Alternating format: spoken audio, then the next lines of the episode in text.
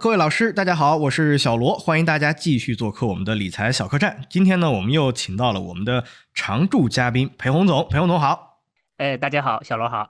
哎，今天呢，我们其实是选了一个话题啊。上一期我们聊完播客之后聊估值嘛，有个朋友提问说说，哎呀，每次裴洪总和小罗你们进入主题实在是太快了，能不能先给我们来一个前期铺垫，还有对内容做一个总结？我们当时就留言了，因为小客栈它是一个。立说立改，执行力特别强的一个节目。那今天这一期呢，我们要聊的一个主题和背景是什么呢？就是网上流传了一张图，是这个偏股主动基金近三年收益的一个图，而且还附上了一段话，叫做“每当大家开始质疑买基金能不能够赚钱的时候，基金就要开始赚钱了”。所以在当下这个时间点呢，裴红总就觉得应该出来给大家打一打气啊，甚至是呼喊着大家把这个私房钱。应该投入到股市之中。我们今天准备了三个方面来探讨。第一个是为什么现在应该去投资，直插灵魂。第二个呢，就是哪一些行业值得我们去看一下。第三个部分就是我们用什么方式去投资，是炒股还是买基金？那么我们先从第一个话题开始吧，裴总总。啊，现在为什么应该去看一下这个投资呢？呃，其实这个很也不复杂啊。其实你看一下那个。邓布顿早就讲过，牛市是在绝望中诞生，在怀疑中成长，在狂热中最后破灭的。其实你现在看到的，你可以看，不光是说看二级市场，你看失业，你看基基本上在社会上就聊一圈人下来，大家都会非常的悲观。但是呢，你又想，其实这么多年，这么多过，就是看全球啊，这么多个国家过去了，股票的回报它其实是相对比较稳定的。就是一个大概百分之十左右的。如果一个一个市场稍微好一点呢，可能稍微高那么一点点。那个差特别差的市场也不会差到哪里去。它其实这就是一个权益的回报。你就简单想一想，就是如果你是企业的老板，你低于一个某一个回报率，你肯定就不干这件事情了。就是这，你因为其实我们投投股票嘛，你跟归根结底，你是在和企业的企业家们一起赚这个钱。所以这个其实首先它这个回报是相对比较固定的，所以呢，你在一个大家都比较悲观的时候，其实悲观的意味着什么呀？其实意味着它价格很低，在这个时候其实应该去投资。但是大多数人呢，其实都是说，哎呀，我的邻居也开户了，那个各种各种媒体都在报道，现在特别特别的火呀，基金卖的特别特别好，这会儿才去，呃，才去开才去投资，其实这是个基，这是个大错。我们我就嗯，给举举个简单的一个例子啊。就怎么去看这个东西？就假定你是一个，呃，假设你你的村头要开个小卖部，开了个小卖部，现在个老板想卖一卖点股权出来，对吧？这会儿你要去你要去考虑，哎，你你想不想去把就接个百分之哎百分之十或者百分之二十吧？你炒股岂不就是个小股东嘛？对吧，就是我要不要去参与这个东西？你这会儿做这个决策的基础是什么呀？其实你是去衡量这个小卖部在未来。能够赚多少钱？因为小卖部它是个比较简单的，因为它可能就是比如哎，就卖你们村儿的人，对吧？你你知道你们村儿的人口的结构，这个你是你你所以你是比较了解的。你好，你去做这个决策。假设你觉得我五倍 PE 或者十倍 PE，我来买这个小卖部。好，这会儿突然隔壁隔壁乡镇来了一堆人，哎，说我也要买这个，我要来买这个小卖部。假设你觉得你的心理价位是五倍 PE。呃，隔壁一来到隔壁乡镇来了一堆人，说我要十倍 PE、二十倍 PE 来买。这会儿，假设你做一个理性的人，你会不会去抬这个价钱？你会说我那你们都要十倍、二十倍，那我三十倍来买，对不对？你肯定这个不应该，这不是个合理的决策，对吧？换过来，就如果这个大家都没人来买这个小卖部，哎，小卖部现在觉得我三倍也卖。三倍也卖的时候，其实你赚到什么呀？你赚的不光光是五倍的合理的回，就是假设五倍 PE 的合理的回报，你其实还多赚了你现在就低估的钱，就还多赚了两两两倍的那个估值的钱。其实这是这个其实就是一个呃一个就是一个简单那个就是股股股票投资的一个一个逻辑。那你去买个股票，其实也是这样啊。再一个，大家都很多很多人的猛冲进来说，哎呀，这股票。你觉得一个公司十倍或者二十倍是合适的？大的跑说我要五十倍、一百倍，你你现在说那我出二百倍，那你不是那不就是傻嘛，对吧？那你因为你买了根本赚不到钱了。就换过来说，你一个公司假设合理的估值是十倍，现在都不人没人要，大家都觉得哎看不清那个我不想要，我现在恐慌。这会儿呃，已经跌到五倍了，这会儿你应该减，你应该去减这个估值，减这个东西的，这是个便宜货。你相当于你这个更便宜的价格捡了一个不错的资产。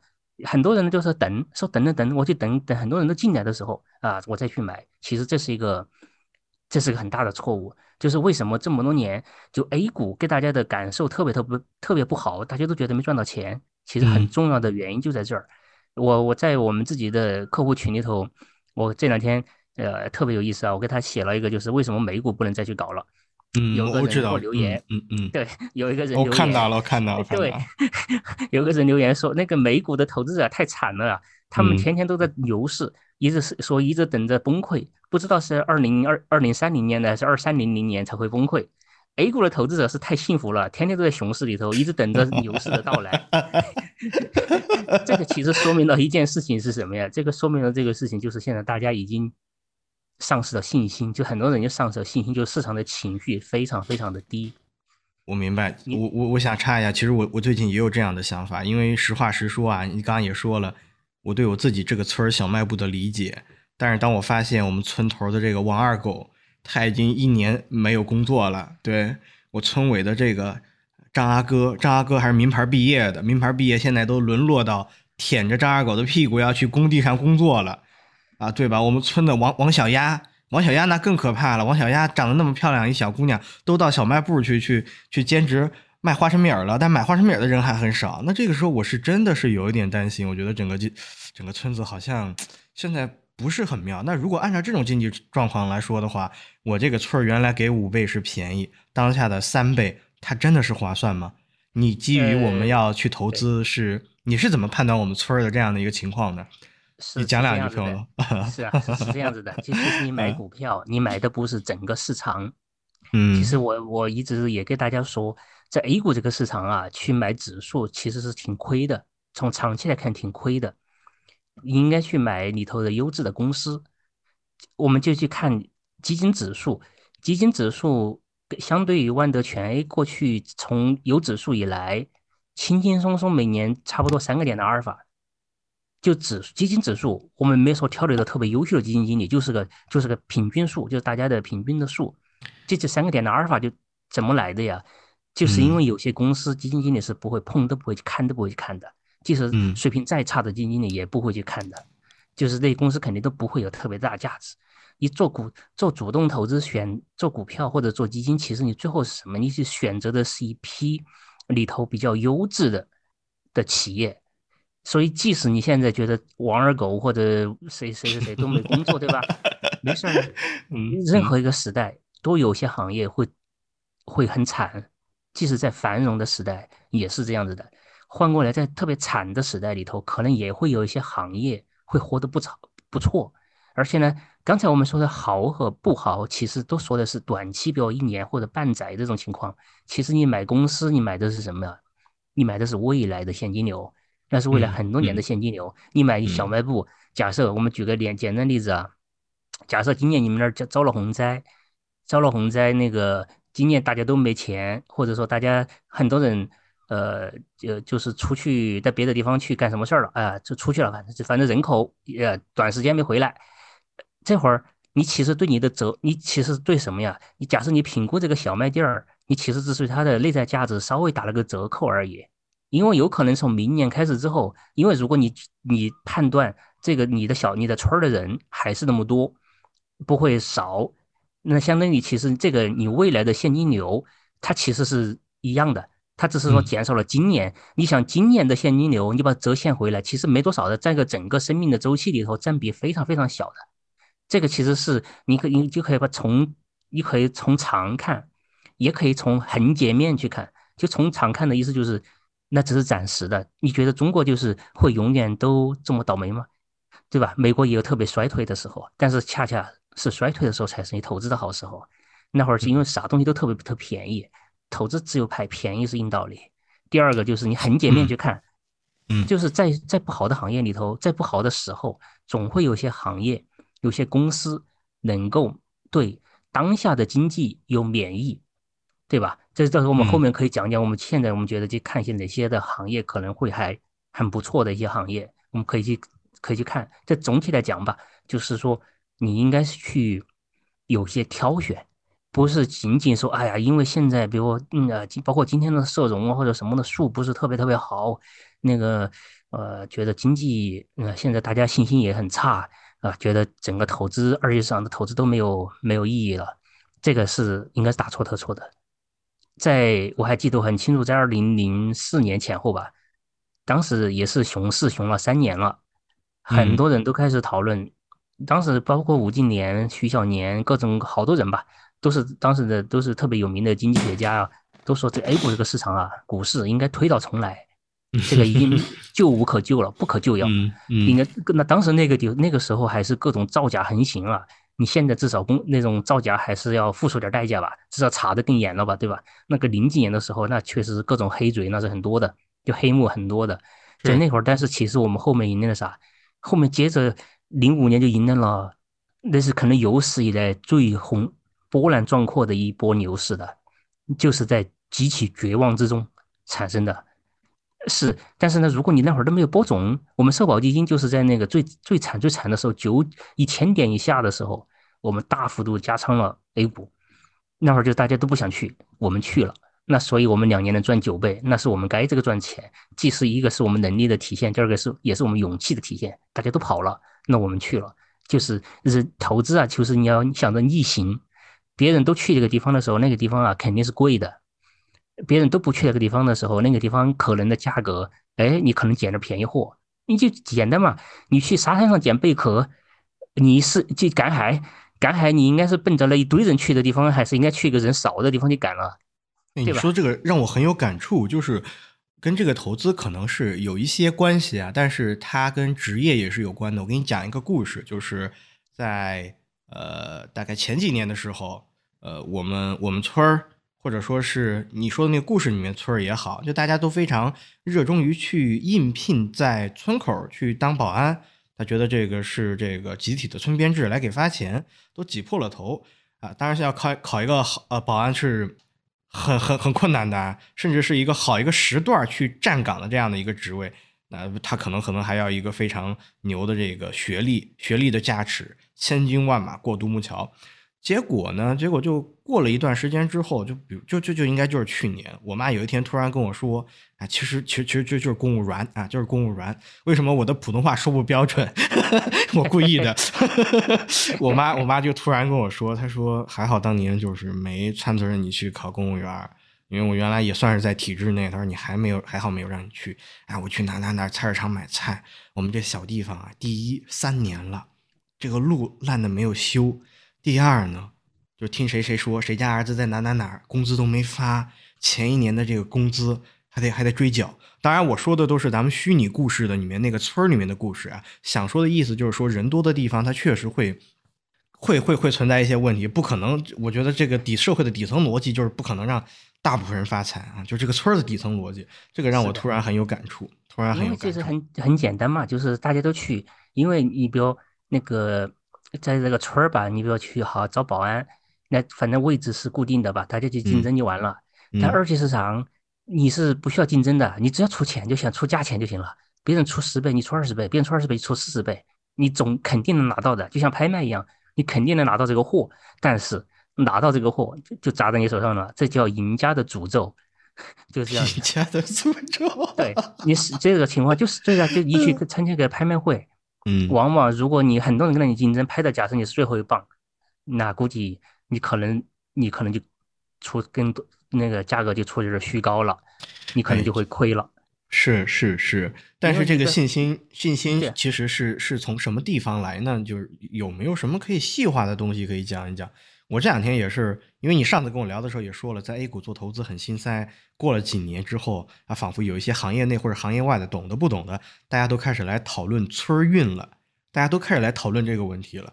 我我身边也有朋友去去聊这个，而且也算是行业内的，是一个女同志，她每天都跟我说要要要要润。这个是这样的，就是村运这种东西其实很难判断。也不值得去判断，你就想一个事情，还是就投资，你回到投资的本质，就是有有很多东西，这个世界上有很多很多东西，它都影响二级市场的表现，但是有很多东西其实你都判断不了。那就是是。为什么大家说坚守能力圈的坚守能力圈，你就是在在你能够判断那点儿，那是小小的一点东西里头去判断，提高你的胜率，这才是。如果你有些人就被经常都判断，哎呀，我我那天我还写了个那个给徐岩的那个纪要吧，那个那个点评，我就想，二零一八年的时候，那个当时讨论国运啊，跟着美国贸易战。嗯，当时那是各路研究国际政治的、国际关系的那些学者呀，简直是特别的火啊！就是嗯因为各路基金经理都觉得迷茫，都要请他们来指点迷津。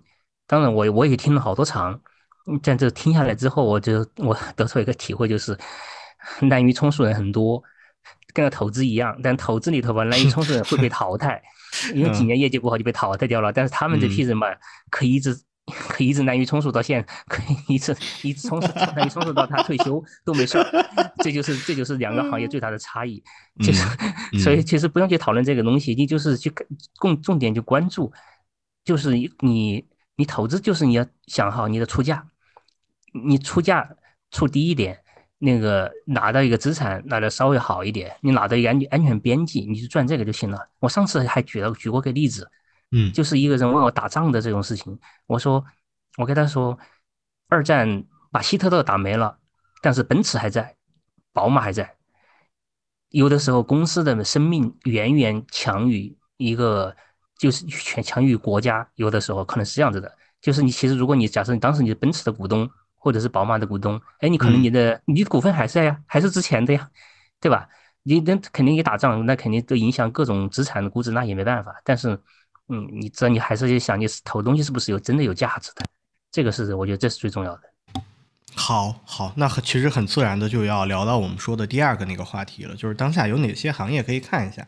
我在您说之前呢，突然我就我自己盲猜，我自己有一个感受啊，我就我觉得就比如说像一些呃刚需的消费啊、大消费啊，像酒啊，像这样的东西，它肯定存在还是比较强的，尤其是像科技这种的话，它可能就迭代的比较快。不知道您怎么看？嗯，是的，您可以可以这么去看啊，就是有机会呢，可能是现机会其实是有很多的，就是其实嗯就是炒二级市场嘛，永远都有机会，就看你第一个是你的审美的标准。嗯你今天下午我们还讨论一件事情，我的一个朋友，一个投资者给我讨论那个光模块儿，哎呀，说这个你们又错过了，这十倍股啊，已经涨到十倍了，嗯，又错过了。我其实我就跟他讲，我说你看这个生意啊，这个生意是个很差的生意。光模块儿我二零年的时候，当时就看过，当时炒五 G、炒数据中心我就看过，因为这些都要用光模块儿。嗯，这是一个你看那些里头的领头的公司，这么多年，他们基本上都没有进现金流，都是基本上套赚点钱，马上又又做资本开支花出去了，资本利资本收益率特别特别的低，就几个点，这种你去投它有什么意义呢？你相当于你就是在你如果你在选择这样的一个标的的话，你其实是在博弈。你博弈的意思就是说你在你在预测，你在预你在预期别人的预期，就是二级市场有很多很多的一些，呃，就是普通投资者吧，他觉得很多时候容易被忽悠，就是经常说我要预期差，什么预期差，要预期差的意思，其实说白了，你是要预期别人的预期，这是一件太难的事情了。这其是跟到那个凯恩斯讲的那个博傻理论一样一样的，就是这个，如果你买了一个东西，你自己都觉得这东西不太值钱，你把它买了，买了之后，你你目的不就是意味着你想把这个东西以更高的价钱卖给卖给另外一个傻子吗？对但是很有可能你就是最后那个傻子。这个是嗯就是，所以我们在投资的时候，第一个还是要去想一想，你有些东西可能再好或者再火热，跟着你都没有太多关系，而且一个严肃的投资者都不应该去。这其实也是我我们第一次录这个时候就想，那比如你一个正一个正经人，你过一个怡红院，你肯定不会进去的。他不管他有多么多那个里头的小姐多么的花枝招展，你肯定也不会去的。嗯，其实就就是这样，因为你正经人就不会去嘛，对吧？那但是但不是说正不正，你不是还有一句话叫不要挑战人性嘛？那这那这个 如果就是顺着这个人性的话，这个东西你投做嗯你做二级市场，你肯定赚不到钱。你就是嗯顺着人性，就是什么呀？就是那个睡大六嘛，大大家都吵的时候我就去，大家都跑的时候我也跑，那不就是随随大流嘛？你怎么那不可能赚到钱的？你想想，人去大家都去的时候我去，那你出的价钱肯定高啊，对吧？大家都跑的时候我也跑，那就猛猛砸呗。本来都你本来这十块钱东西，大家砸砸砸砸砸成五块钱，我五块钱跑掉了，那看那亏五块钱，那不很那不就是错的嘛？你二级市场其实很简单，逆着来，就是要逆着，就是逆逆向，要不要跟着大家混在一起？嗯，你这样你才有可能会赚到点钱。大家很多人把二级市场想的太简单了，就是觉得好像那捡这那地方就是捡钱的，我就告你吧，那就是二级市场就是要专门收割，专门收割这批人的。对，我们上期还在聊的时候就说了一个话题，说你在上学的时候，你没有别人读书强，别人去读清华、北大，那个时候你已经在第一阶队的时候就已经落下来了。当你工作的时候，你没有别人卷，别人干上了总管，干上了副总，干上了这个助理啊，你还是一个普普普通通职工。那第三步的时候，你你怀揣着二十万块钱、三十万，你凭什么在这个股市上去打败那么多聪明的人、聪明的机构？甚至还有从来打败计算机，他他这这是一个非常非常残酷的一个发问啊，但它确确实实是一个真实存在的事情啊。其实普通的智商平平的人反而能够打败那些聪明的人。嗯，聪明的人有个有个很大的特点就是就是太自信，太相信自己。太自信。那个芒格不就讲过嘛？炒股不需要那么高的智商，IQ 特别高的把剩下的 IQ 送给别人就行了。我见过太多的这样的人，其实是。就是他确实肯定很聪明，很自信。有这样的故事吗？呃，能讲吗？有啊，我们那那那把他的真实姓名和单位匿掉啊！我们我们讲讲故事。我告诉你吧，今年有无数的投资者教我怎么炒股了。那这个音频你怎么发你的投资者社群？这个这这个大哥一听就听出来了，我告诉你，没事儿，这个很正常，就就是每个人的认知不一样，因为其实很正常，不是说他教我炒股就是错的，因为其实在一个公司内部或者在一个投资团队内部，你去看一看基金公司内部吧，那个对一个公司对一个公司的看法，那两个人或者三个人是，假设三个人做事情，可能三个观点。对，我发现了，我发现，我发现这个事儿了。嗯，对，因为其实很正常，每个人他只了解了自己的一点，但是呢，我们还是虽然是这样子，但是不代表没有评判的标准。这个是，我觉得这是一个，这个就是今天在你那个社群里面，我记得我就说了这样的一句话。我看有个朋友发了一个他对于公司竞争优势的理解，然后我就叭叭了两句，我说竞争优势这个东西它是有一点个性化的，但是我觉得它是有据可依。我说的这个据呢，就是说你公司。怎么体现你的竞争优势？不是说你在你这个商誉上，你去买了某一个著名的导演，他在市场上就一定有竞争优势。我觉得不对，他还是要体现在票房上面，就是还是要体现在公司的账账面上，你的毛利润率啊，还有你的这个现金流，你对上下游的这个账期的这个把控，我觉得这个是竞争。因为我看那个格林沃尔德他写的，他其实就两个东西，第一个就是质量相等的情况下，价格更便宜。第二个就只价格相等甚至更低的情况下，你能做出更好的产品，然后这个产品在用户的心中还有这个占领心智的能力。就比如说苹果手机，苹果手机，呃，当然我我个人啊，我个人是是是是手什么手机都用的，我不敢 我不敢说这个手机啊。包括有的人可能会拿它对小米可能有一个比较，但我觉得这两个都是很优秀的牌子啊，只不过是有一有个牌子在某一部分人心中它抢占了一个很厉害的一个一一个心智高地。对呀。是这样的，就是就就是就是因为那个竞争的优势，其实还是有一些客观的判断。你听听你的，听听你的你的说法。那你比如对消费品来讲，那品牌是很重要的；对工业品来讲，就是那些工业制制造业的那些来讲，制造业其实就不外乎就几个，就是性价比、耐用。你就是要么是技术领先，要么就耐用，要么就是反应快。这公司就是就是客客户响应快。就是这一些服务好呗，对服务好啊。现在中国的制造业不基本上都是这样出来的嘛？就是那些能够包括华为也打败那些外资，不都这样嘛？就是我服务好呀，我快。你要从你要从国外派个工程师过来，整整完流程了半年了，我这儿马上打个电话，我我明天就派工程师过来给你上门维修来了。就是靠这些，就是每个就是每个竞争的优势里头有，其实你归根结底都是你可以想，不要成本是不是成本领先的。是不是比较技术领先的？基本上都你可都会去归结到这两个里头去。那个对制造业、对那个消费品来讲，那那就品牌很重要了。因为你那就是因为解品牌的问题解决的是什么呀？解决信任的问题。就是你就我那天举了个很简单例子，每个村儿或者每个镇吧都有酒，但是呢，哦或或者这么简单吧，假设你假设我妈给我做的一个做的米酒，啊，我我我可以喝，对吧？我敢喝，我觉得这是好的，这是手工的，对吧？我把那个酒，我就我把那个酒放到外面去。别人就不敢买了呀，那这个酒是哪来的？对，那我情愿情愿，可能我妈做那个酒会更贵更好，但别人想，妈的，我还是去喝二牛栏山二锅头或者谁个谁或者哪个地方出的那个那个工业化的那种那种米酒吧，对吧？这不就这样子的呀？一个好的品牌就降低了社会的信用成本。对，它解决的是个信任的问题，信用成本就是。对它解决就是这个，所以这其实是，嗯，就就是它壁垒其实是就竞争优势吧，它其实是有还是有一些客观的一些限制的，有客观的条件的。你不能说你比如说，哎，你比如刚你刚才举那个票房那个例子，嗯，那就是个很差的商业模式。那因为其实说白了就是有一搭没一搭，你这个电影能不确定性不确定性太大了。对呀，这个电影能爆款，下个电影可能就爆款不了了，就扑街了。那个女装也是个很差的商业模式呀。嗯，那女装，你比如说女女生，大家都觉得好，女人的钱好赚，其实那女人钱可不好赚了。精挑细选，她今天喜欢，她就是她那个那个。你得小心一点，我告诉你。对，就是确实啊，那它是个很差的商业模式。就是女装，你想想那个，它就是很难形成规模化的，还还东挑西选的。所以最是什么钱最好赚？运动服、运动服饰，就那你看穿穿来就那几个东西。我还有点科技的含量，对吧？我还还有一个东西，对对，还有一个东西就是内衣啊。你卖什么羽绒服？哎，只能卖一季，但是你卖内衣可以一年四季都卖。这是我原来认识的一个同事，在在在哈尔滨，他原来是鹤岗的，但是他在鹤岗一个小小的县城。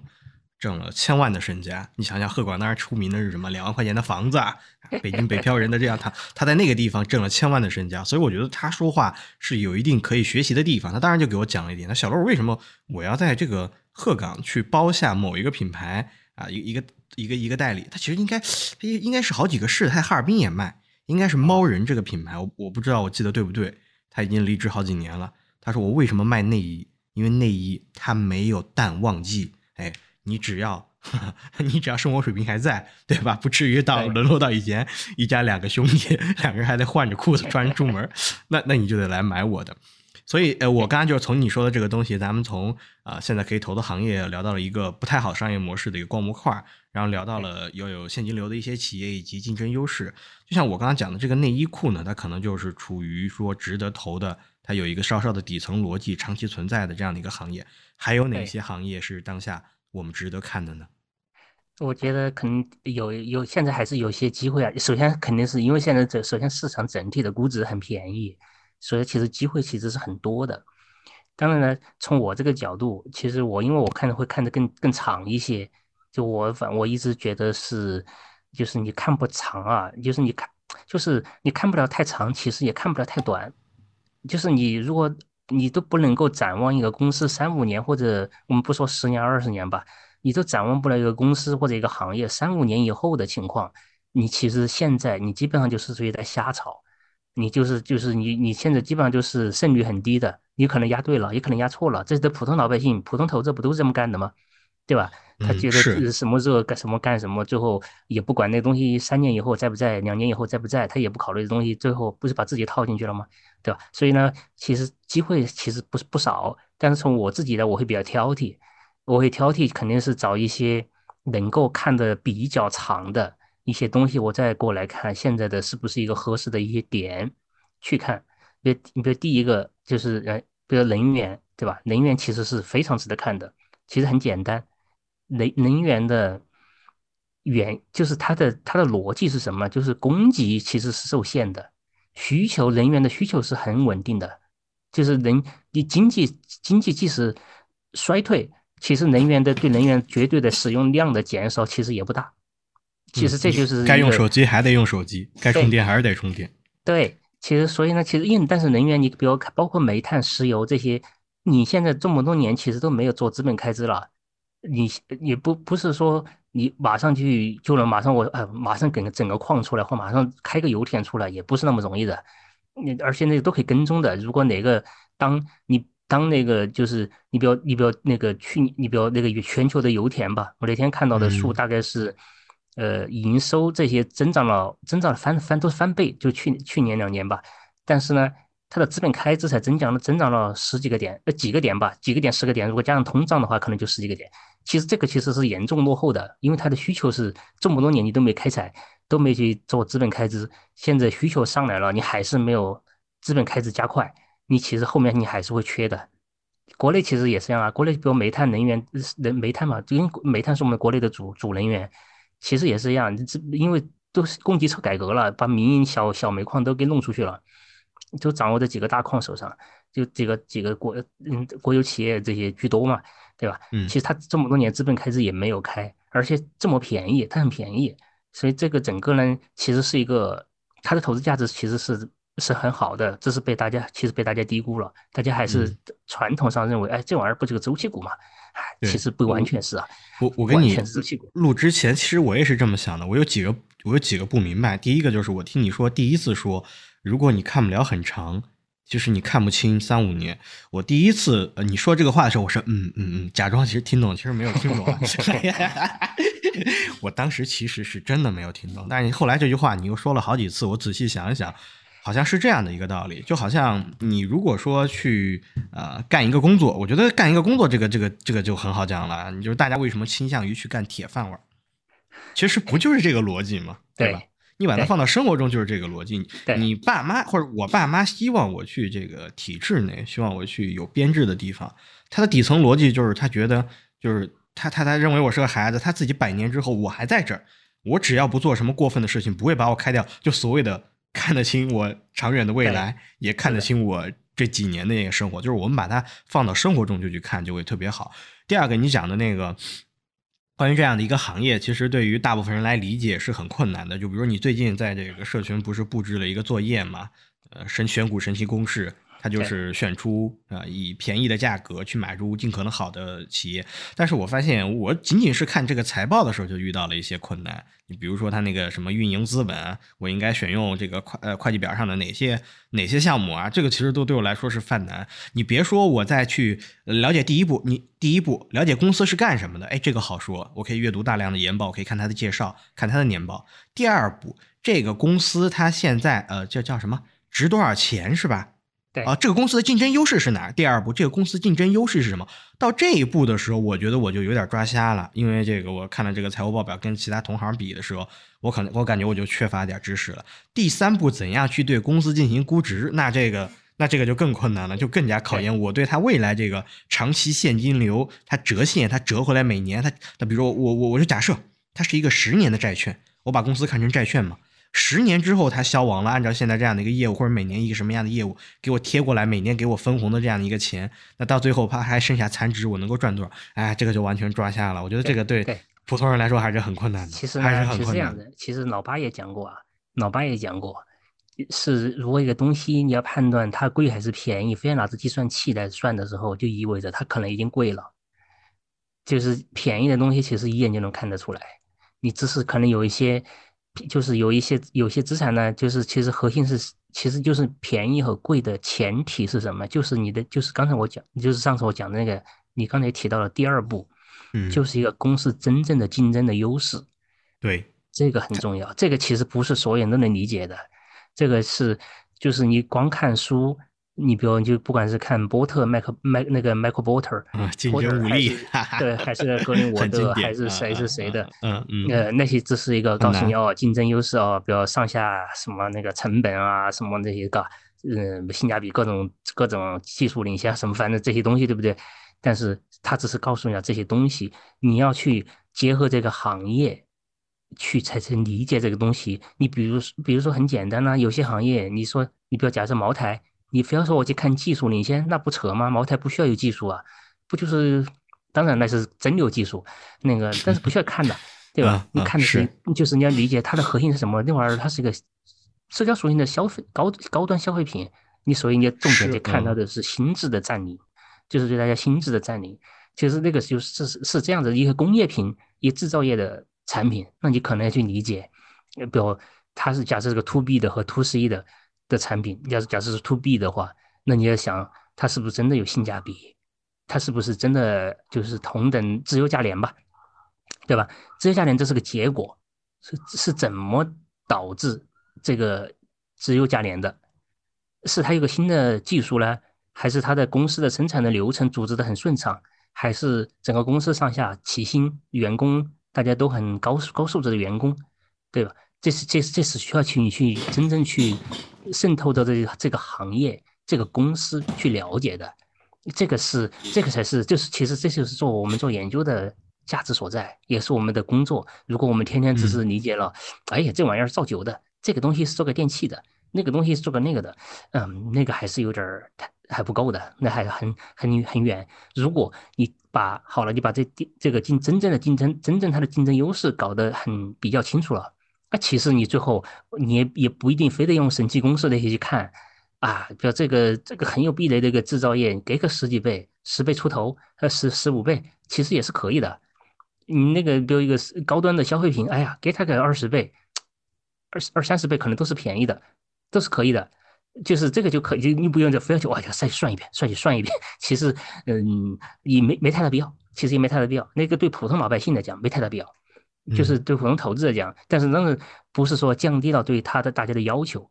其实你应该还是要去了解这公司究竟是干什么的，它究竟是不是在兴旺发达？因为对普通这个老普通老百姓是能感知的。就为什么大家有些时候推荐的普通老百姓去投多投一些消费股票，就这样子。因为消费股是你能够感知的，你能够去体会得到的，你能够去观察店面、观察那些店铺、观察商场、超市，他们铺货。他们的这种受欢迎的程度，这个你可以观察的。一些 to B 的东西呢，你可能观察不到。跟你比如一个汽车零部件儿，哇，你也不知道呀，你根本都不知道东西咋造的，怎么卖的，怎么运营的，你啥都不知道。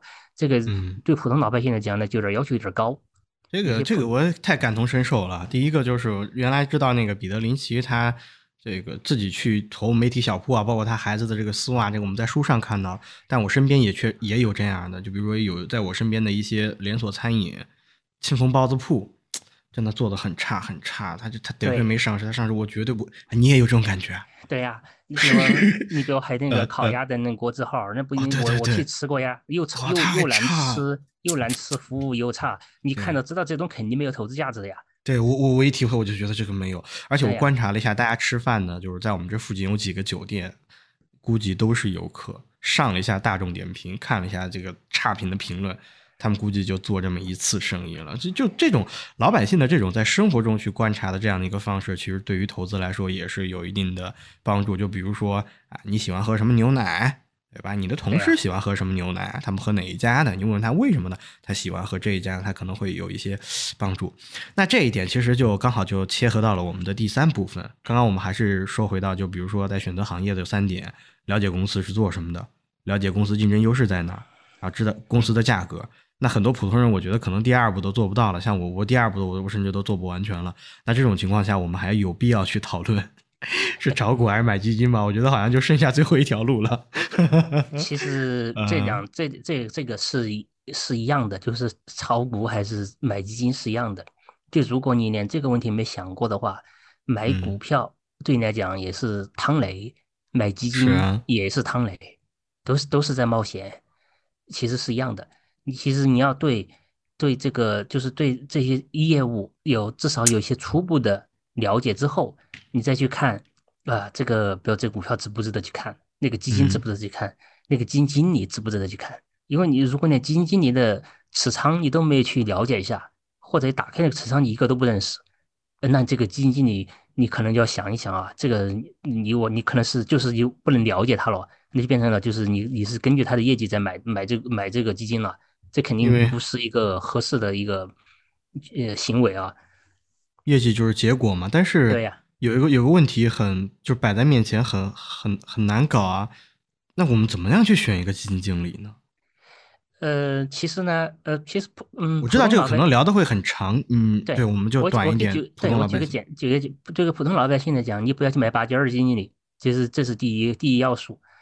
不要去买那个特别拔尖儿的，就所谓的当红辣子鸡，不要去买。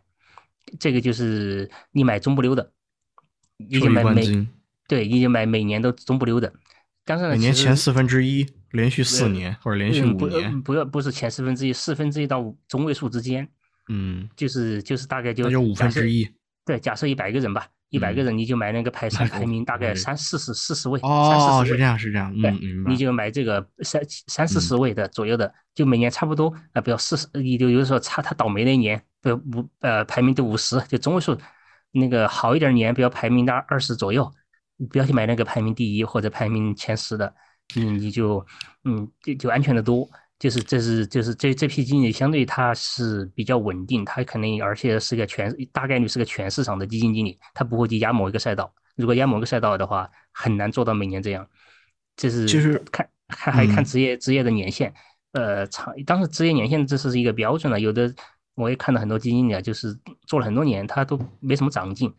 嗯，有些基金经理做了几年，其实他就很快长，很快上了门道。我写的那个就是徐岩的那个，那个嗯就是那个那个点评哈，你看到嗯徐岩他做了一年半，别人就上门道了，就知道该去看什么东西了。就有他些东西就看都不看了。他有一点特别好，他他愿意写，这个很重要。有的基金经理就是寥寥数语，我怀疑是基注写的，甚至都不是他写的。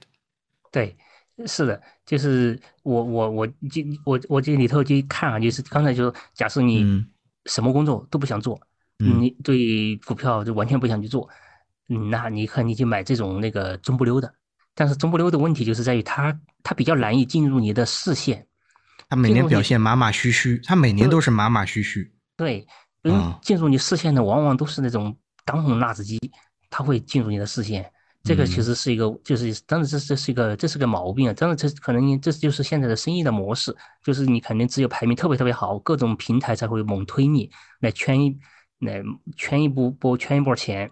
但是呢，其实普通的基民来讲，其实应该买的就是那种呃中不溜的，不是特别出色的。也不当然也不会买那个，也不会去买那个特别特别差的那种。我不是让大家买特别差的，这是买中不溜的，就这种是比较安全的。这长期来看，你可能给你一个不错的一个回报。还还有一种就是市场有一种观点，就是我们经常说的叫买双十，啊，认知年限嗯超过十，然后年化收益到最后十。那个也不一定，那个也不一定，都有都是都是时代的背景。说哎实话，都是时代的背景。就是现在有很嗯我看到很多经理这是这这嗯从业时间也很长了，就是他老不长进，老在那个就老在那个那种错误的框架里头来回的打转儿，他老不长进。这个这种基金经理很多啊，自己就自己没有完成进化，就是还嗯是在那个还是在炒主题、炒概念、跟风，只不过跟得快一点儿。嗯这个嗯，这不是一些好的基金经理，就是年限这个事情和和你的反省的程度不必然相关。你会发现，有的人，有的小孩儿说，有的小孩儿嘛，少年老成，对吧？那有些人到老了，他都还是个糊糊涂蛋。这个是 这个，呃他就是嗯是是这样子的。所以呢，其实这个肯定不是一个不是一个不是一个标准了。就是跟刚才就是刚才我跟你说那个第一个，就是选一个中不溜的。这个肯定是，就是如果他连续好多年，比如四五年、五六年，他都是中不溜的，这种基金里，哎，值得看，大概率靠谱。如果你还能去做一点下面的工作，你比如说去看看他的持仓，哎，看看他倒手倒的快不快，倒倒手倒的越快的基金里，你越要小心。这个我们都做过一些研究，就是倒手快的换手换手率特别高的基金里，最后的业绩稳定性都很很成问题。就是在它的风口上，就是在一他猛踩猛干那波的时候，他特别特别好，但是这种它的持续性会很成问题，这种要也要适当的小心。另外一个就是看他一些公开的一些采访，但是采访呢，就是说实话要迷惑性太大。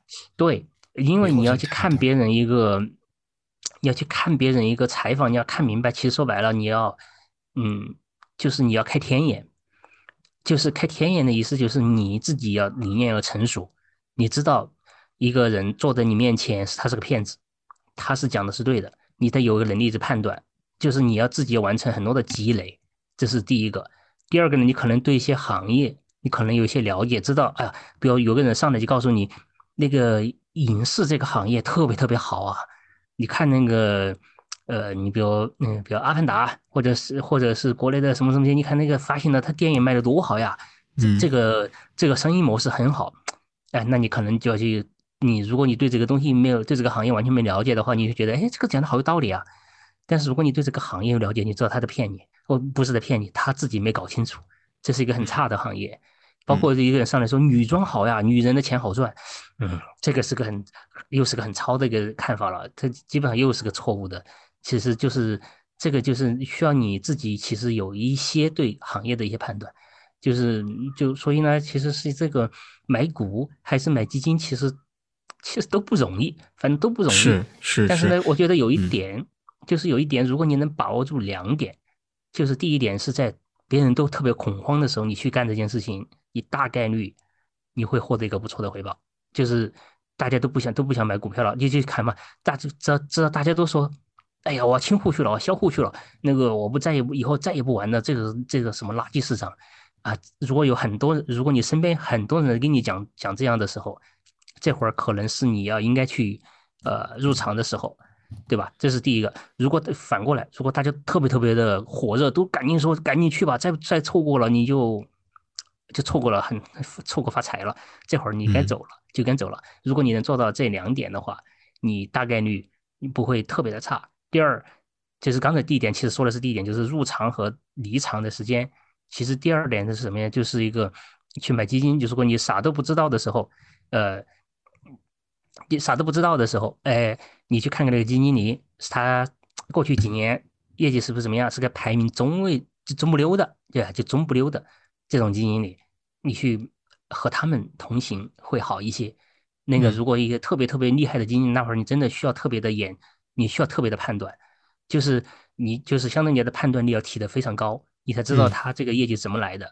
那个，但是这个要求，说实话，对普通老百姓来讲，要求有点高，所以我也不能够去劝导大家。当然，我希望，的，希望就是在我们那个小小群里头的这些投资者呀，嗯，经过几年以后，大家有我们，如果我们能帮他提升一点这种判断力的话，那我觉得可能我们的工作就非常有价值。当然，如果提升不了的话，那可能我们就也。也有点失败吧，对吧？其实相对这个这个这个这个这个这个也还好，这个这个也还好，这个也还好，不要这样想，PUA 一下自己。刚好聊到这个话题，我我想顺着再额外再多一个问一个问题，反正都是到最后嘛。就是我我最近在听播客，这个播客就是咱们那个小群里面一个朋友给推荐过来的，啊，然后他觉得那个那个私募基金经理聊的非常的好，也是一家私募的，嗯，他现在规模不大。但是我通过他跟他聊天，他是一个草根儿，完全一个草根儿成长起来，然后去干私募。跟他聊天之后，我觉得他身上有几个优点，就是他讲话的逻辑性非常好，嗯，他有一定的人格魅力，嗯。说到这个地的时候，我就想到了一件事情，就是想到了另一个之前曾经让我非常痴迷的一个人啊，我非常崇拜他，因为我有时候就闲暇之余就读一读书，装装自己很有文化。他写了一本书，甚至用了几十年的时间，那本书就就就就赚了一些钱。但后来我去搜了他一个私募产品，咱也不知道他是不是在实践什么策略。他那个产品一八年我跟你讲过嘛，四月成立，十一月建仓，建仓的时点非常好。但是在二零二三年上个月五月，他是亏钱的，亏百分之十四。我当时整个人头皮都麻了，我真的当时我头皮都麻。如果说我我我有点小钱，我在一八年底的时候买了它。到现在就成那个样子，我真的我要疯了。所以这就有一个很很很很很严重的一个问题，这个是有有本事的人，他不一定会表达。他的酒很香，但是呢，飘飘出去巷子之后，就有很多人不来这个巷子，他不知道。走过这个巷子，体会过的人才知道，就是我怎么我我想问，就是怎么分辨这个专业和非专业的？因为他这个代价实在是太大了，太大了。而且关键那个朋友啊，他首先。他是我们在在在上期打了广告之后加了我微信的朋友啊，我就特别特别喜欢种子用户，他推荐的我一定要听完啊，一定要听完。我觉得他情绪挺高昂的，我我我不能评价就是那个管理员怎么样，我觉得他他也很 OK。我听完之后，我只是觉得有一个现象真的是发生了，我们很容易被一些人的情绪、他的语言语言感染力、他的一些所谓的逻辑打动，我们就相信了他，进而我们掏出了钱。就比如说我举的那个一八年的那个那个人啊，他掏出了钱，结果受到这么大的一个损失。但是我当时听他播客的时候，他很好啊啊！他那个人没有播客，我举个例子啊，我听他播客的时候很好啊，他给我的感觉很好啊。那那那我们怎么分辨？我啰里吧嗦的说了，怎么分辨？对，这个其实也刚才说其实不容易，不容易，就是表达能力和业绩没有必然关系。我见过很多就是表达能力很强，最后业绩也很好的人。当然也见过那个业绩特别的好，但是就是啥都说不出来。就这种人，但这种人就是我这，因为我不访谈了那么多经纪人嘛，就嗯。对对这种人，其实我每次都要特别的诱导他们去讲话，我都给他创造一个非常宽松的环境，让他们去去讲话，包括当时就是包括在当时讲话，就是希望能够知道他，你不要去问他特别笼统的问题，你就问他一个具体的问题，你比如说啊，你对假设假设你对茅台你是怎么看的呀？茅嗯台，比如哪一点特别吸引你啊？就是你怎么去看它这个生意的模式啊？它究嗯竟，嗯他会他会跟你讲啊，一二三四五，或者跟你讲嗯吧，对吧？讲了好，你再来判断他对这个东西讲的是不是合理的。当然，就是嗯，整个的就整个来讲，你要提升你自己的鉴赏的能力，提升你自己鉴赏的能力，嗯其实要去看正道。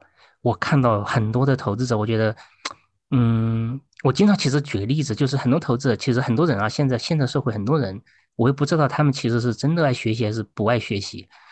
就是你说他不爱学习吧，他其实又在学习；你说他爱学习吧，他其实啊有那么多啊经典的书他也不看，嗯他要去看快餐文化。其实我我也觉得很，我我觉得很 也我也很有时候我很个很很诧很诧异的，因为你个这个是比如很简人性，这是人对性，改不了，对改不了，绝对改不了。是的，是是，所以是是是，就是你需要去去去看，就是你要去这就是你要去提升，就是这个事情呢是这样的，就是你又想赚钱，又不想付出努力，呃，这不对嘛，对吧？不应该的。所以这个你你想赚钱，你要就付出努力，付出努力一种呢，你比如哎，我自己下下场下场其实没问题的。就刚才说，你去把这些公司那些做明白，对吧？你把这些行业跟搞明白的行业去搞明白。但是另外一种下场是什么呀？你多看点书，去多听听别人在讲什么，讲解在看书，刚才说看一些经典一点的书啊，别看那种那个，嗯，别看那种那种垃圾的书，那种没有营养。看了书，你现在提升你自己的鉴赏的能力，就是你不是去提升你自己去下场的就就是这种下场炒菜的能力，是提升你的鉴赏的能力，这个很重要。你说的很好，我原来有个习惯，我原来每天强迫自己必须要看一篇研报。后来我看的多了之后，发现了一个问题，有些有些研报不值得看，啊，是是是是是是是，为什么呢？很多很多研报都不值得看。我发现它的研报格式是套路是统一的，哦，它有一格些话有不有有一些话，它甚至是很相似，就是数据变了而已。你再往前看，你看得多，你跟着一个人看得多，其实你就能看出来这些分析师好他妈混，好混啊！不能说脏话，就感觉好混啊。对，因为很其实很简单，他的生嗯意模式决定了这样子。如果他上来就说这家公司不好，这家公司以后再也不会接受他调研了。他想去、嗯想去约那个约访约那个，比如上市公司老板或者是正代、嗯呃这些这些来调调研，别人不一定会接你的茬。而这是这这是第一个。对嗯，第二个呢，其实你看那些分析师他们的从业，其实很多时候都非常非常年轻了。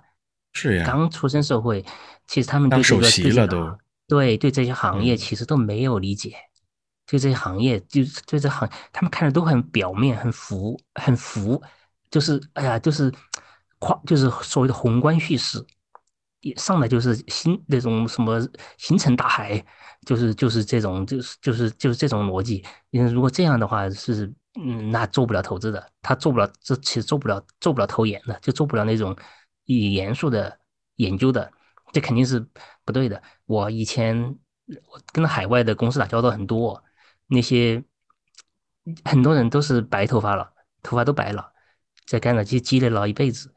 国内的很多很特别特别年轻的小伙子们，就开始指点江山了，就嗯上来就跟你讲这家公司好到天上去了，哪哪儿好，A B C D。其实刚才就说他连第二点可能都没做到，第二步就是这家公司究竟它的竞争能力在哪里？你别嗯上来就是一个来这个制造业公司就说这规模优势，有些公司来讲规模不是重要的，对他来讲不是重要的。就别上来就讲，哎，规模优势，呃规模优势确实是在哈在那个麦克波特那书里头讲了，对吧？但是那可能不一定是他的壁垒。你其实这个是你需要去真正的理解这个公司，理解这个行业，你才去看看它的那个竞争优势在哪里。所以这个其实就是很多券商的研报，哎，那个老八讲过，老八说他这辈子从来没看过券商研报，一篇也没看过。嗯全都是自己去思考，看各种各样的书，不要看这些。比如，我给你举个简单的例子，前两天我为了研究一个那个电子元器件的公司，就看到几本，你比如呃比如宏发电器，首先这是个好公司，我也不推荐，就是我这不是给大家建议这个股啊，这是个很非常优秀的公司。有一本书叫《宏发之路》，就是你你你要去理，你比如你看，首先理解了电子元器件这个呃继电器，它做继电器的，呃，比如这个这个这个行当你理解了对吧？你再去看看这家公司它是怎么从一个小破厂下面那个。就是要死，就是其实连工资都发不出来一个小破厂，怎么做成了现在全球最牛的一个继电机厂的？嗯，别人每一步都告诉你了，这个你要知道这家公司的来龙去脉。我看一家公司，你应该其实做的什么样？就你研究一家公司，你要从从它 I 从它 IPO 的财申申报材料、当时的报道，一直看看所有的财报季报，一直看完，看到别人公司怎么演化的。氧化了，你再去看，还要去看旁它的比如上下游是怎么去佐证的，这就是一个行业你要去了解，你跟着行业内部人去了解怎么评价，这个整个整个这套工作做下来，这是很费时间的。就是你说实话，一个对一个一个人来讲，你几个月能搞明白。一家公司已经是很难的一件事情了，哎，这不不不件容易的事情。你你对你们研究员也是这样的要求吗？就是我很少听到会有这样的话，我觉得大家可能都是，就就我了解的有的研究员可能就就去听一些卖方的研报之后，他每周可能就要出具一些切实可行的这样的一些推荐的报告了，对于公司的一个聊。但是你这样聊就觉得好像是非常慢工出细活，他是就有的人可能觉得没有效率。但我不知道这个词儿用的对不对，我不知道这词儿用的对不对。效率效率是件错误的东西，在投资里头，你可以不买，就是不买你不犯错，买错了那是那是真犯错。我想起来芒格说的人生幸福的五个守则，第一个呢就是要坚持学习，做一个终身学习的人。对。第二个不要超出你的收入消费，要延迟享乐。第三个就是。做正确的投资，就是你讲，要不然宁愿不投资。第四和第五是什么呢？做到可以幸福一生。哎，留一个悬念，到咱们裴红总的社群去讲。可以。呃，最后其实我们其实呃，我们今天聊的正经的内容差不多就到这个地方结束了。我们其实其实也想采访一下裴红，因为。熟悉的朋友知道，小罗在上一期的时候没有找到裴红，自己打了，帮裴红总打了一个广告啊。我们这个很生硬啊，就是我们干了一个知识星球。那请裴红总来讲一下这个财自由的知识星球，它是怎么样的一个出发点？你想去干这样的一个社群吗？而且最重要的是，很神奇的是，现在可是一个股市的低点啊！你跟别人说你职业干投资的，都没人在相亲市场上都没有地位的，那你为什么这个时候要干一个这么？这么不赶时髦的一件事儿呢？其实这是一个，我觉得这是一个还是挺有价值、挺挺有意义的一件事情，就是能够传播一些，呃，就是在我看来，还是反正至少经过我这么多年思考的，还至少在我看来还是正确的一些东西吧。能够说，如果能够帮助大家少走一点弯路，少亏点钱，哎，我觉得这是就是一个就是一个很有价值的东西。因为其实很多人呢。就很多投资者总是被你投资，其实你会觉得有的时候其实也是非常被动的。我我说个例子啊，我前呃二二一年有一次，我和一个大行大股份行的资管部的总经理吃饭，他刚好是我朋友的朋友，我们一起吃饭。我当时我说，哎呀，我说老百姓真的挺惨的，嗯，普通普通投资者挺惨的，嗯，你要么被 P to P 收割。要么去被各路有那种那个垃圾股给收割，要么又去那个一些，比如买了一些一些就是完全不成熟的基金经理，你相当于你把钱拿给他们在冒险吧，对吧？就就上市炒股呢，上市公司很多又质量不太好，嗯，买基金呢又。现在基金比股票还多，而且容易在高点发行。对，让大家一进去就买的贵，关注的时候。基金肯定是对啊，基金肯定是一般的高点才发的出去呀，低点的发不出去呀。低点大家也不买啊。我说这个，哎呀，我觉得还我说挺挺惨的。我当时其实也是，我我包括后面我写写了本书也是这样子的，就是还是希望能够给大家一些传传道一传递一些，就什么是一个啊，是人物能够让大家少亏一点钱，我觉得就很值了。就就挺挺有意义了，但是怎么帮家怎么少亏钱？我觉得第一个，我刚才就在大家都不想不想玩的时候，其实我应该鼓励你，应该去干，应该去投，应该去参与。你这也是在市场低点的时候去逆行，告诉大家，这个时候应该投资，应该学投资，而且正是应该学一点正确的投资。而且你你有一点让我很佩服，就是你跟我说，呃，就我们这小客栈的朋友是九十九的这个优惠的一首年费啊，就一一百张券稍后呢我会放在咱们的详情里面，这个我就不多做介绍了，我们就 正常的这样聊。然后你说学生首年还可以再打折。甚至是愿意帮他们去啊解决这个课题指导、毕业论文课题指导，还有啊对一些帮我们宣传社群的朋友一些实习的机会，这个我觉得也是很厉害的一件事情啊。啊，我来给大家，嗯，我来给大家讲一下我们这个设想的一个规则啊。就裴红总就觉得学生，尤其是在学校的，我不知道咱们小客栈的听友朋友有多少，他觉得。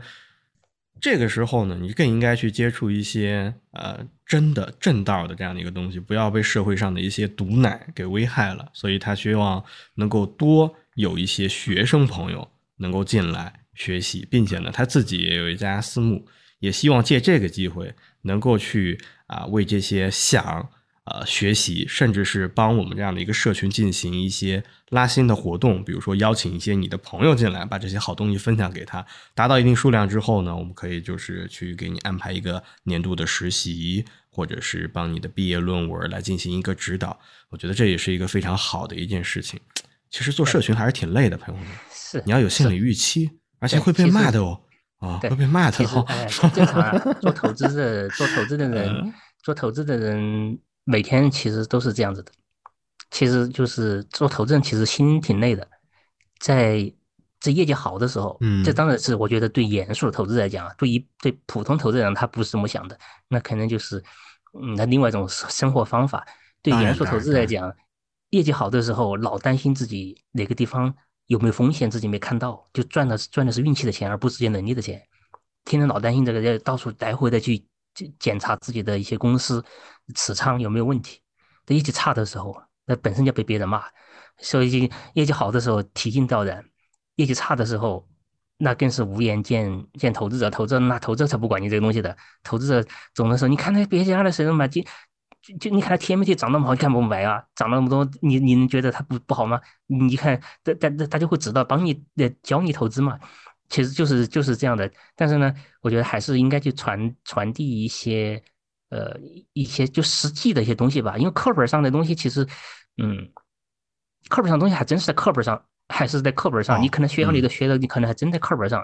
你比如对一个行业的一些具体的一些看法，嗯，一些就是少走一些怎么少走一些弯路，这个可能还是在市场上摸爬滚打了，就是栽了。其实我们也是栽了多少个坑呢？就栽了个多少坑之后。你就知道这个东西看都不值得去看，你在可能在教课堂上你就觉得这东西挺好的呀，应该去看。其实我们现在其实很多东西，我们其实做投资从从学学校出来到现在，做的不是加法，做的是减法。才出来的时候觉得自己无所不能，没有个什么行业，每个行业都应都应该看，而且都看得懂。其实当当你做越做越之后，就发现有些行业，第一个根本看不懂，第二个根本就不值得看。你最后你会觉得你会减法就越来越多，有些行业你你会发现，就最后你看越成熟的投资者，最后他们的风格非常稳定之后，你会发现他们的持仓最后特别有就很有特点，就很多时候你一目了然就能看明白他的他的他的性格特点，就他的擅长的一些东西，他有些东西肯定碰都不会去碰的，他觉得这这东西再好跟着我也没啥关系，投资我就赚我这点钱。好，那裴总，你的那个星球就会提供哪一些内容啊？可以给大家介绍一下。哦，一些可能一些，呃，我想可能一些比如至少一些方法的，一些方法的，呃，教教嗯那个教教因为因为有一个朋友其实是留言问了一下，他想加入，但他想问一下，你这个星球加入是不是需要一些什么门槛啊？比如说他对股票啊、对基金啊，他可能只是有一个呃一个基础的一个认识，并往上并没有太深的认识，他怕他自己进去还跟不上。好，其实这个是最好的。啊，其实有的时候，呃，对，这其实这是最好的，一这个是最张白纸好的。对，一张白纸我还跟他说，这，我还跟他说，我说你别进了，我说你别进哦了，那里面讲的有点困难，因为我进去学习了，我觉得确实有点困难。你布置那作业太困难了。没事，那无所谓。其实你看，当有些东西当看的多了，当聊的多了之后，你慢慢就有感受，就提升了你的，就是你这些东西啊，说白了就是刚才说你给我留那些作业，不是让你你你当然你能从头做到尾，那挺好的。你做一遍，你肯定要去查很多资料。包括我做了，包我做了才知道我自己在这方面欠缺了这么多，我马上去找了一本财报的书来看一下。对呀、其实你会你会去比如诶一一项项的去查，对吧？这个本身就是个长长长进的过程。但是另外一个，其实你不一定就非得去从头做到尾啊，你能够了解多少了解多少。第二个呢，就是那个就财报这些东西，对吧？但但是对一个商业模式的分析，这个是容易听懂的。就是这个其实是就是很多人，我我以上次我以前哎，我上次跟你说过，就是很多投资者，我觉得就是因为我见的太多了这种投资者，我觉得他们的他们的第一口奶真的是毒奶。哦，你说过，就是我刚刚也说我刚刚也说，这真的是一口毒奶，而且之后你知道这个这个人呐、一个特别神奇的东西，当这个毒奶一旦印在脑子里头之后，你想把它弄出去，好难的。嗯，因为我前一段时间有一个有一个出版社的人找我说推某一位呃作者去找媒体的时候，媒体不太待见。那这位作者原来宣称了一个十年十倍的概念，啊，那个太扯了，对了。这个我就说，我说当年这个口号让太多人信了，但是现在依旧有很多人信啊，依旧有很多人信。我我我我我我我觉得是这样，我觉得是这样，裴洪总，咱们还是要尊重这个世界上有不同的方法存在，还是是对，咱们不能说太那个什么，还是尊重有不同方法存在。我们表达我们自己的观点，而且我们实 实践自己的能力权，要不然就太得罪人了，就太得罪人了。对，嗯，你喝口水，对你喝口水。好，我我我我来说一下，这样我来说一下，我把这个裴洪总星球提供的一个服务给大家讲一下。第一个，它每个交易日它会写一个收盘的总结，涉及到这个收盘的一个信息，然后对于行业、对于产金的一个分析，比如说最新的这样的一个社融数据出来之后啊，他是怎么判断的？目前市场不同的行业。第二个呢，他每周周六的时候会提供一个付费的数据，告诉你整个市场上的一个估值，包括一些美股、外股的数据，他也他也统计了。这个原来我从来不看的，加了他这星球之后我才看。另外的话，他也会加入他的每周反馈。第三，然后在这个周一到周五呢，他在周一加了一个学方法，这个方法还分为了三个步骤更新。第一周他会布置一个方法，比如说选选股的这个神奇公式，让大家去看理论。第二周大家可以交作业，想写就写啊，他可以点评互动。第三周他根据这个公式来做，也就是说周一到周日是每天他都有东西的。那除了呃那周二到周五这个交易日之外呢，就是一些比较平淡的这个日日日的这个投资笔记点评。而且这个星球它现在定价是三六五啊，一天一块钱。我找他要了一百张券儿，咱们现在消化了应该有五十多张，应该还有四十张。我在前面也跟大家讲了，因为我们也是第一次分享前一百张能够进星球的朋友，我在星球很活跃，你可以留言告诉我，我是特别愿意加你们微信的。我觉得前一百个愿意在这样的一个地点进来，也信任裴洪总来跟着一块学习的，那我们是可以成为很好的朋友的。我特别喜欢和种子用户交朋友，呃，听求大家的意见，和大家做好朋友。另外，裴洪总还讲了一点，就是针对学生，我觉得这个确实很适学适合学生进来学习。刚刚我讲的是那个共同成长计划，如果你对这个共同成长计划感兴趣，愿意把这样的一个学习社群分享给你的同学，你可以加入社群之后呢，找他们的运营蔡总蔡蔡啊，找他们的运营蔡总，找蔡总，蔡总帮你去啊沟通这样的一个合作怎么做啊，怎么样去到最后帮你安排这样的一个实习的这样的一个岗位。哎，我觉得没有什么，裴洪总分享好东西，我是特别愿意分享好东西，我不觉得这是一个，我不觉得这是一个很不好的事情。就是大家如果不愿意，他就那就那就不学习一样的。你你联系我留个邮箱，我天天偷课发给你，这也没问题。裴洪总，你当没听到啊？你当没听到？我觉得这个没有问题，分享好东西没有问题。这嗯这没问题啊。呃，如果有有真的有在校学生，他有想做毕设或者是想做些论文的哈，其实可以考。因为我之前之前做过，之前做过很多论文，我发表过很多文章。其实在，因为现在其实也有很多很多的 idea，但是实在是没时间去从头做数据去找这些东西了。就如果有如果有兴趣的话，其实我们可以讨论讨论合作，没准能够做一篇做篇文章出来。好，好，好。裴洪总的知识星球的名字叫财自由，现在呢在详情里面有一张券，是九十九每年，这个一百张现在只剩不到五十张了，领完就没有了。我们这个广告打的时间很长啊，谢谢大家包容，谢谢大家听到这个地方，谢谢，谢谢。好，我们今天要不就聊到这儿吧，裴洪总。好好，你看你最后还有什么想跟大家分享的吗？其实按理说我们每个节目到最后是要有一个总结的，这广告就不总结了。那我其实我总结一句就是，好，呃，买在呃无人问津时，卖在人声鼎沸处，现在可能就是无人问津的时候，就是应该去参与这个二级市场的时候。你几年以后，如果你现在去做了的话，我我我敢。我有可能有很大的概率觉得几年以后你会感谢我。嗯，好，我也总结一个，就是我今天其实问裴洪总的一个问题。我我的总结是，我觉得管理人是很难选的，而且人是很善变和易变的。即便是管理人不变，有可能作为投资者的我变了。我觉得归根到底，还是要自己学点投资的真东西。这是我今天的总结，是的，靠谁都不如靠自己。